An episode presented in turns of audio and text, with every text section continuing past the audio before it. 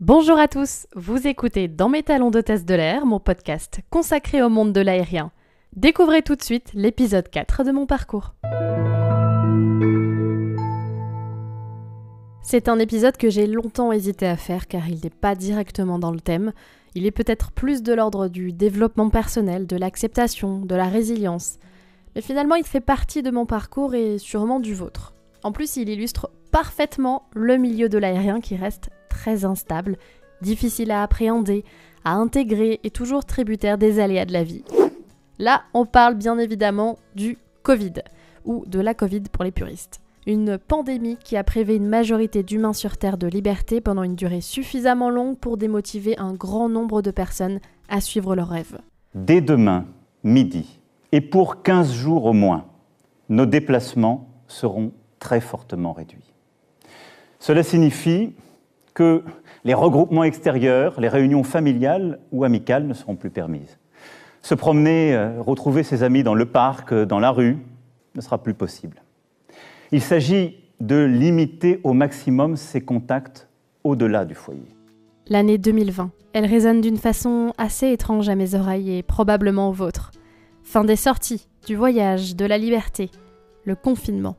Un rêve entre parenthèses. Enfin, d'abord j'ai sincèrement cru que tout était fini, qu'il fallait que j'abandonne et que je revienne les deux pieds sur terre.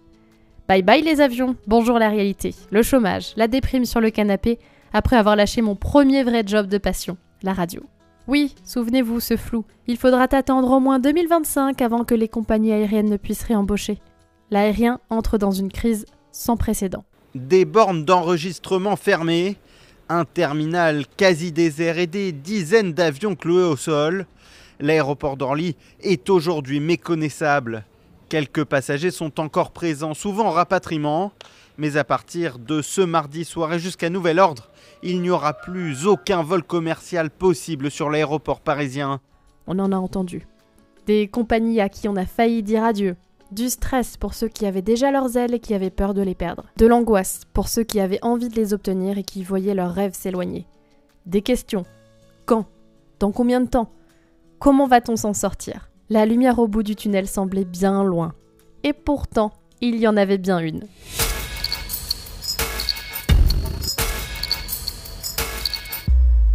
Pour ma part, j'ai donc obtenu mon CCA fin janvier 2020, diplôme en main en février, puis Confinement. Une bonne déprime pendant un bon mois, une loque sur le canapé, à écouter chaque jour les nouvelles, à applaudir le soir à la fenêtre à 20h, à stresser juste d'aller faire quelques courses, à retrouver des rayons vides, plus de pâtes, plus de riz, plus de farine et plus de papier toilette. Une sorte de film de science-fiction qui en fait est la réalité. Une privation de liberté qui semble pourtant inimaginable. Après cette période de latence et sûrement d'acceptation, j'ai décidé de me former à autre chose en attendant la fin de la tempête. Je me suis dirigée vers un domaine qui recruterait à tous les coups le médical. Six mois de formation, un nouveau diplôme et un CDI en très peu de temps. Et là, c'est parti pour l'attente durant toute l'année 2021. Janvier, février, mars, avril. Les mois défilent et toujours pas de nouvelles de recrutement à l'horizon.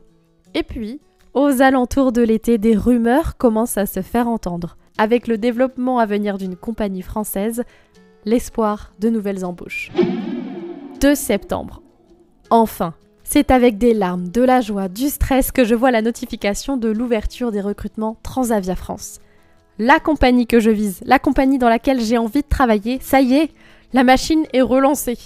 Mon dossier est évidemment prêt depuis des mois, diplôme du CCA, attestation du niveau d'anglais avec le TOEIC, Visite médicale, CV, lettre de motivation, passeport. En deux temps trois mouvements, mon mail est envoyé et met fin à cette longue période d'incertitude, de flou et d'angoisse. L'espoir renaît enfin et la guerrière en moi ressurgit plus que motivée.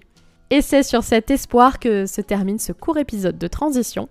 Rendez-vous dans le prochain épisode pour connaître l'issue de ce recrutement.